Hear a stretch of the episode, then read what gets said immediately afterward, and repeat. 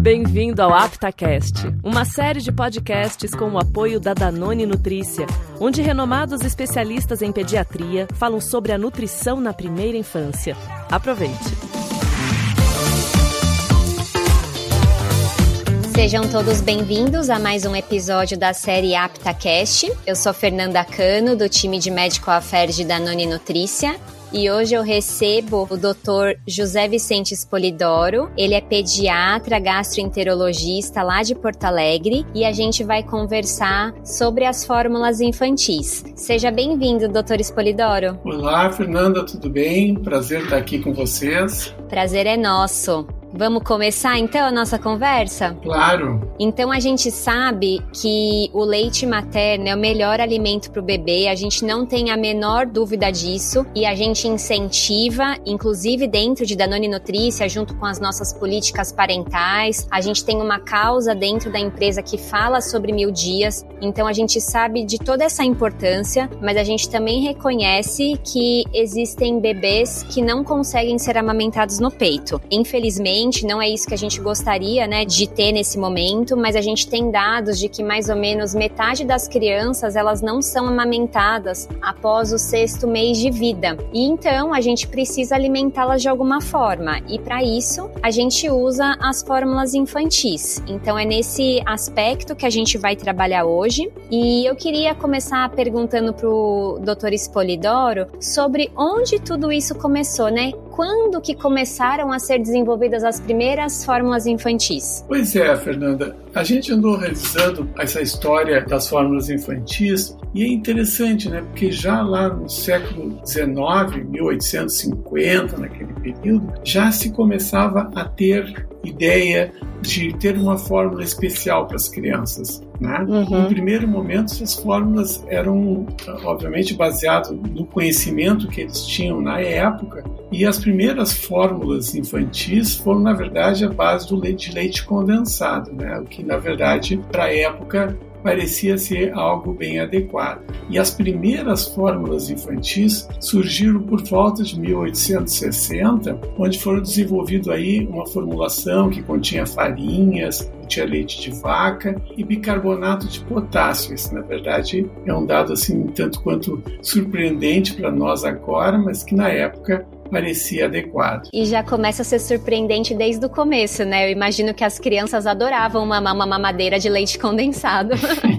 Posso imaginar. E depois também de pensar que existia em 1867, como você falou, essa preocupação de modular de alguma forma a fórmula para entregar inclusive nutrientes como potássio via bicarbonato de potássio. Uhum. Imagino que é, era bem rudimentar e não muito específico, mas já existia algum tipo de pesquisa, algum tipo de observação dos médicos da época para os bebês, né? É. No final do século XIX, há relatos de que já existiam em torno de mais de 20 fórmulas infantis, e é isso como um avanço na época o desenvolvimento do leite evaporado, que aí era fornecido em latas, né, em pó, como vamos dizer assim, o primeiro, o início das fórmulas infantis como elas hoje são do ponto de vista da estrutura da apresentação delas. Sim, até de conservação na época, porque provavelmente era mais difícil, né, você conservar algo já reconstituído. Então, imagino que para aquela época você ter um leite em pó fosse algo que pudesse armazenar por mais tempo na casa das pessoas. Perfeito. E aí no começo de 1900 a gente então tem um desenvolvimento aí desse comércio, dessa indústria, né, de fórmula infantil, reverberando para outros instrumentos, se assim eu posso dizer, como bico de mamadeira, mamadeira. Então você começa a abrir oportunidades para outros produtos também relacionados a essa faixa etária. É verdade. E ainda nessa fase do início do século XX, surge a maltodextrina, que passou a ser um açúcar que fez parte por muito tempo da estrutura. Isso, e também começaram a estudar mais sobre a, a inclusão de lactose, um pouco da gordura do leite, de outros óleos vegetais, Isso. tentando tentando, acho que, parecer com o que a gente tem hoje, né? É, eu acho que nesse momento aí que se percebia que a gordura láctea podia não ser o ótimo para essas formas infantis, começou as adições com os óleos vegetais também nessa época, no início do século XX. Entendi, muito bom. E aí nessa época também, até onde a gente fez a nossa pesquisa aqui, a gente também teve a introdução de fórmula de soja para alergia alimentar, então mais ou menos há 100 anos atrás a gente já teve esse início de preocupação com as alergias alimentares, né, com alergia ao leite, principalmente aqui,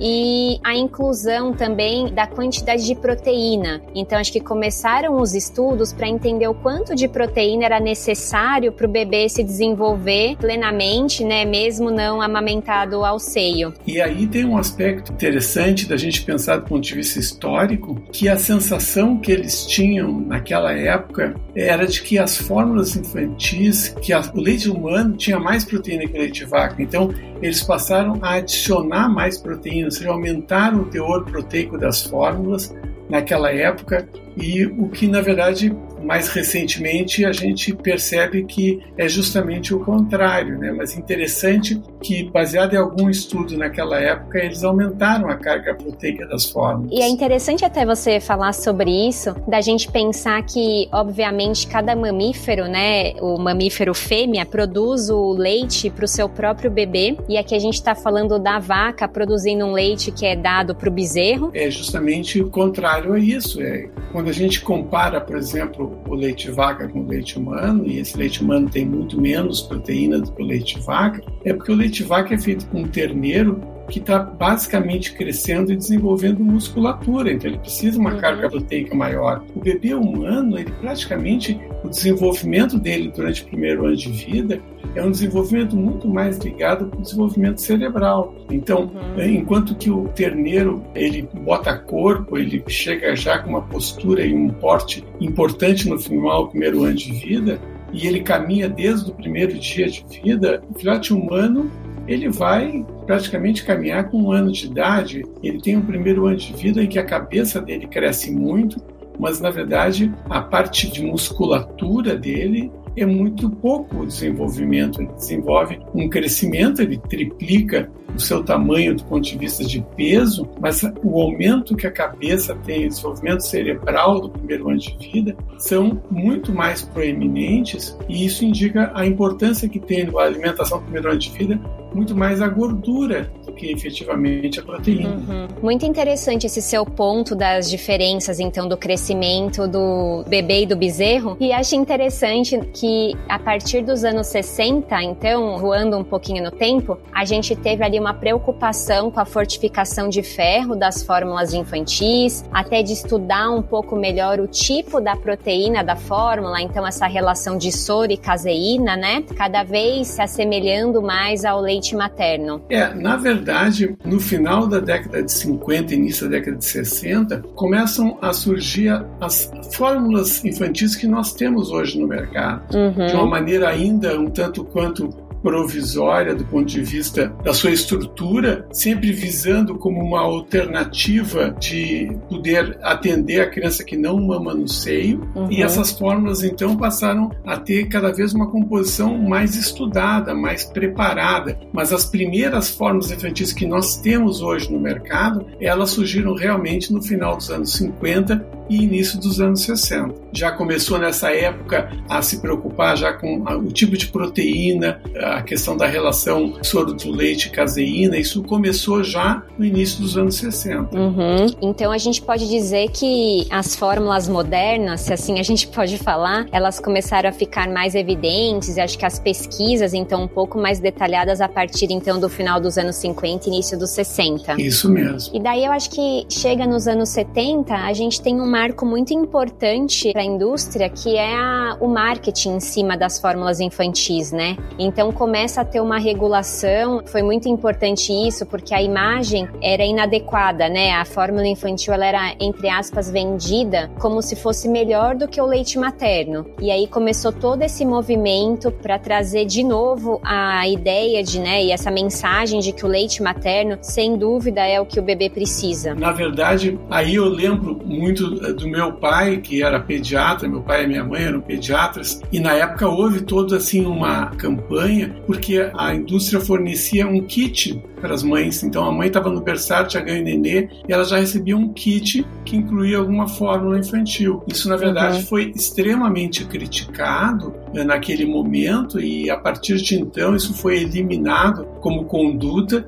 na verdade, que de certa forma era muito, vamos dizer assim, agressivo do ponto de vista de desestímulo ao leite humano, né, às mães amamentarem. Esse regulatório ético foi muito importante e isso foi marcado nos anos 70. Uhum. Marcaram, vamos dizer assim, a sequência do manejo com as fórmulas infantis, que aí vão ter um marco, do ponto de vista de composição, elas têm um marco muito importante uhum. no início dos anos 80, que é uh, o primeiro Códex Alimentários para as fórmulas infantis, que foi lançado em 1981. É, norteando aí quais são os nutrientes obrigatórios para ter na fórmula infantil para não ter esse prejuízo para o bebê. Exatamente. Exatamente. Prover nutrientes para aqueles que não podem ser amamentados. Isso, na verdade, reforça muito esse conceito da importância do leite materno e, por sua vez, uh, o cuidado que a gente tem que ter no uso das fórmulas infantis, porque as fórmulas infantis elas entram muito de forma muito importante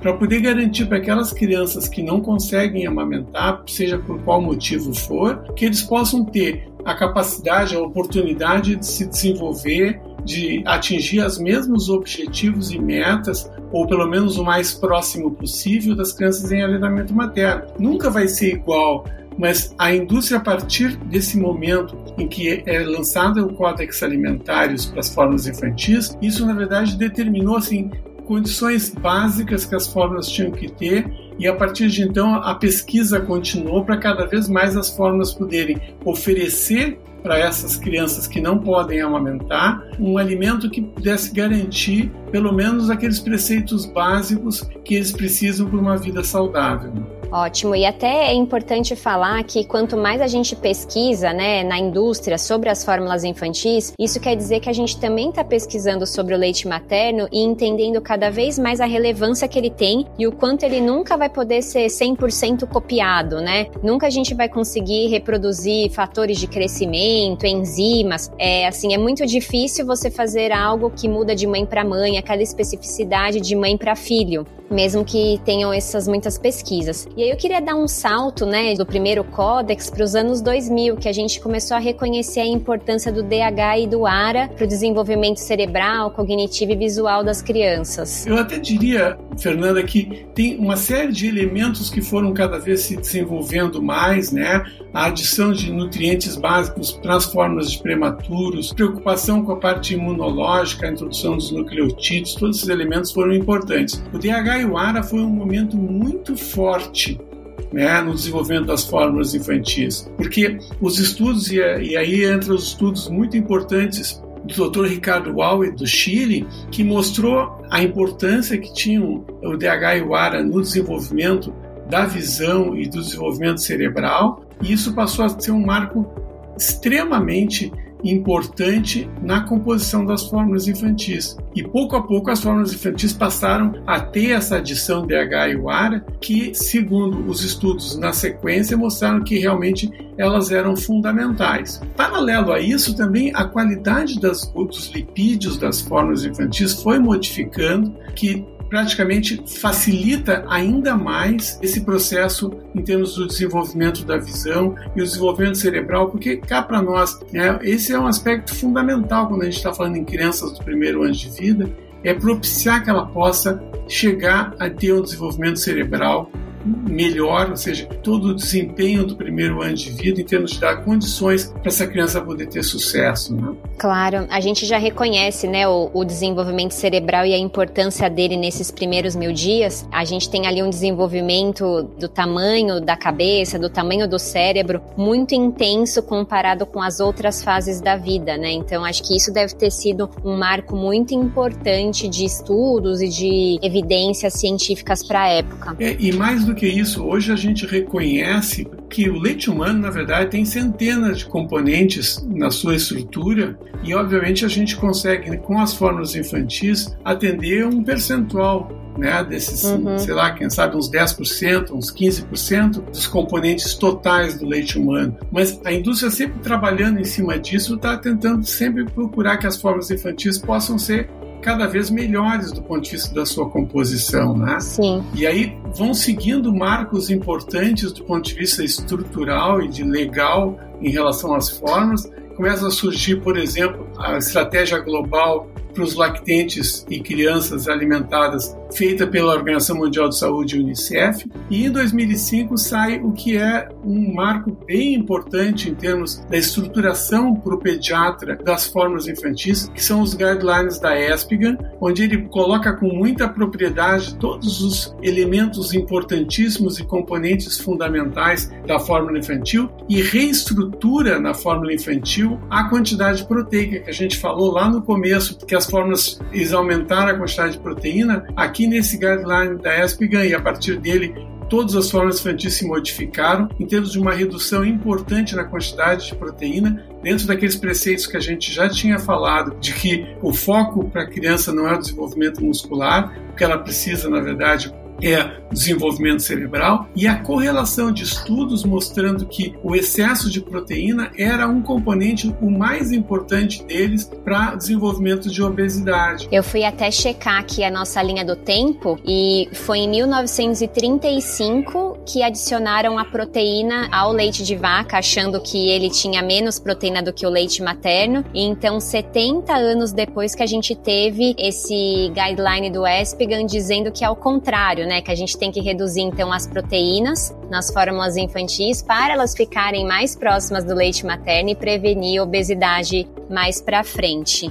Muitos anos de pesquisa, né? É verdade mas sempre com foco do leite humano. Né? E aí eu acho que a gente entra agora no, a partir desse guideline do ESPEGAN, as novidades assim mais recentes elas estão em torno dos biótipos, né? Que é algo ainda que a gente tem muito a explorar. É, aí entra, entra esse aspecto que eu acho que é extremamente interessante ver como a gente, como a, a evolução das formas infantis, ela tem uma certa lógica, né? Uhum. Ela primeiro ela tentou estruturar ela em termos de composição da forma. É, que qual eram os componentes que o leite materno tem e que a fórmula infantil tentaria resgatar. Então, a composição proteica, a adição de aminoácidos especiais, né, a adição de gorduras especiais. E agora, então, surge uma outra preocupação, é a questão com a microbiota, quer dizer, todos os estudos que vêm acontecendo a partir dos anos 2000 vêm mostrando a importância que tem a microbiota, né, o elemento das fórmulas infantis de ter produção, e enquanto que isso na verdade não foi no início dos anos 2000, foi a partir do projeto Genoma, né, que surgiu efetivamente isso, que é no começo dos anos 2000, que começou a mostrar que a microbiota das crianças em leite humano, elas tinham um predomínio de bifidobactéria, enquanto que as fórmulas infantis, o predomínio eram bactérias coliformes. E aí começaram todos os estudos, né, que culminaram nas fórmulas atuais, ou seja, que uma vez a composição estabelecida, a taxa proteica estabelecida, a composição dos, dos nutrientes estando estruturada, a quantidade de ferro, a quantidade de vitaminas, a quantidade de DH e OARA, tudo isso, agora então a preocupação é quando a criança mama que ela tenha um resultado melhor do ponto de vista para a microbiota, gente sabe hoje que quando a gente fala em mil dias, a gente está falando na preparação dessa criança para a vida futura, toda a epigenética associada com esse início da vida e aí a importância que a microbiota tem em termos da estruturação